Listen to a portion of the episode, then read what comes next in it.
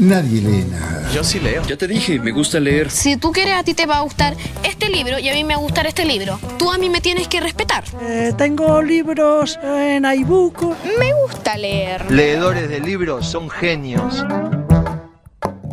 Bienvenidos, bienvenidas todos a Volumen, un espacio en el que hacemos un recorrido por algunas producciones literarias de escritores y escritoras actuales. Es una aproximación, un acompañamiento hasta el umbral de cada obra. Si les interesa ese universo, ustedes entran o no. Como que por la fuerza de las palabras se empieza a ver como una atención clara, ¿no?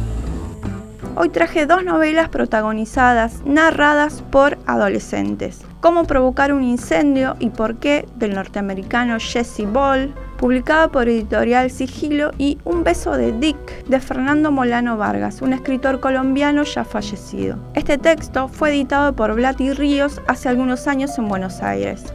Los dos libros ingresan en el terreno de lo biográfico, aunque los protagonistas Lucía y Felipe sean personajes de ficción, ellos nos cuentan una parte de sus primeras experiencias y estas son turbulentas, radicales y absolutamente necesarias. Plantean una conflictividad que nos toca, nos concierne. Nos gusta compartir lo que leemos.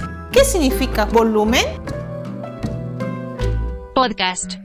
A mí no me importa si en este momento eres pobre o rico. Si en tu corazón hay la humanidad necesaria, la materia esencial de empatía, dejarás de lado esas clases los pobres, los ricos, y te unirás a una clase nueva, la de los que subsisten con alegría y austeridad. Es la clase de lo mínimo indispensable. Meramente queremos lo que es mínimo e indispensable, y nuestra dicha es compartirlo con otros. ¿Ves lo que digo? No queremos tener nada que no podamos compartir. Queremos una empatía que diga, me dolería tener aquello que otros no pueden tener. ¿Qué odiamos? Odiamos cuando vemos que a la gente le impiden tener lo mínimo indispensable. Otros podrían jactarse de tener caballos y viajar en máquinas elegantes por anchas calles construidas especialmente para ellos. Nosotros deploramos esas cosas. Hay que recordar algo simple. ¿Cuál es la medida? ¿Cuál es la medida de la necesidad? Es esta. Cada persona defiende por naturaleza el espacio de su necesidad. Si un hombre no está en su casa y tú quieres dormir allí, pues hazlo. Es una casa, está hecha para dormir. Si el hombre regresa y tú estás allí y no hay espacio suficiente para que duerman los dos, entonces dormirán uno junto al otro, en el poco espacio que tengan y emprenderán la construcción de otro pequeño refugio para que los dos tengan un techo. Es una tarea que harán juntos. Que nos parezca imposible que exista una bondad así solo se debe a un motivo. La riqueza nos exprime, los ricos nos exprimen y nos exprimen a tal punto que impiden que nos ayudemos entre nosotros, como naturalmente haríamos, como ya sabemos hacerlo en nuestro corazón.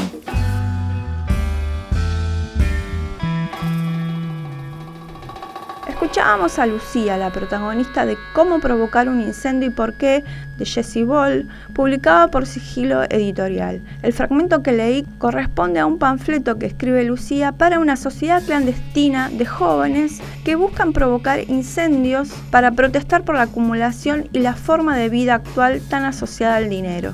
Los padres de Lucía murieron. Ella vive con su tía anarquista en una especie de cochera en el terreno de una casa enorme. Poseen lo mínimo y comen lo mínimo. Tiene 16 años y una inteligencia beligerante. Detecta las hipocresías, las injusticias y por supuesto las marca y eso hace que la echen de la escuela conserva pocas relaciones pero están construidas con mucho amor y respeto. Cómo provocar un incendio y por qué tiene algunas características particulares. Por ejemplo, cambia el diseño de algunas páginas según lo requiere el texto y a la vez Lucía, la protagonista, le habla directamente al lector, a la lectora de la misma construcción del relato de su vida. Es un libro hermoso porque muchas cosas que dice Lucía son ideas que pensamos y quizás callamos porque la confrontación con el mundo tal como está nos hace sentir al menos ingenuos. Sin embargo, los personajes de esta novela de Jesse Ball nos devuelven ese fuego para intentar recuperar la humanidad en nosotros mismos y tratar de buscarla e incentivarla afuera.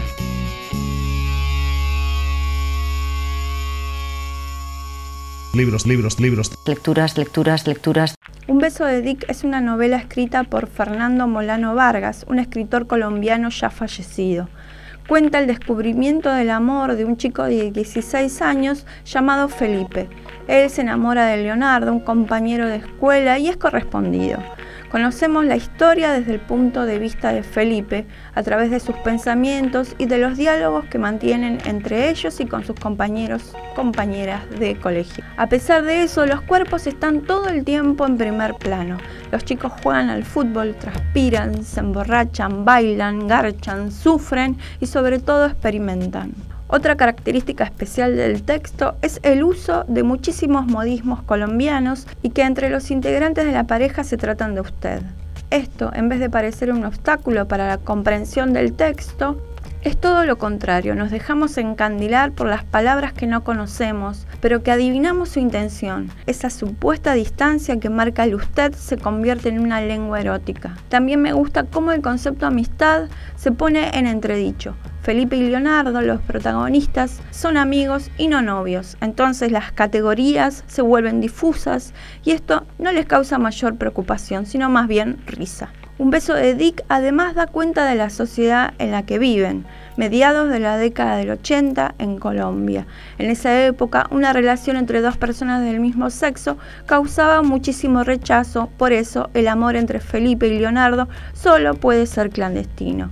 Y si bien las cosas han ido mejorando, aún hoy persiste el rechazo y la violencia hacia las elecciones amorosas por fuera de la heteronorma. Les dejo un breve fragmento de Un beso de Dick de Fernando Molano Vargas.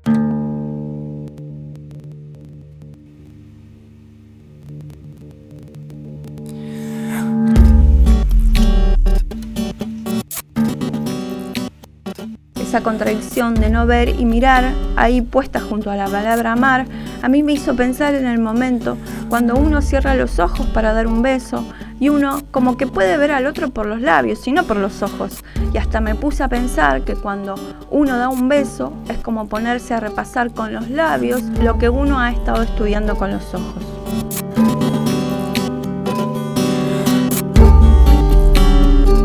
Final para este episodio de Volumen, me despido hasta el próximo encuentro. Seguime en Twitter que tengo Twitter y seguime en Instagram que tengo Instagram. Seguimos en cualquier instante, genios. Gracias por existir.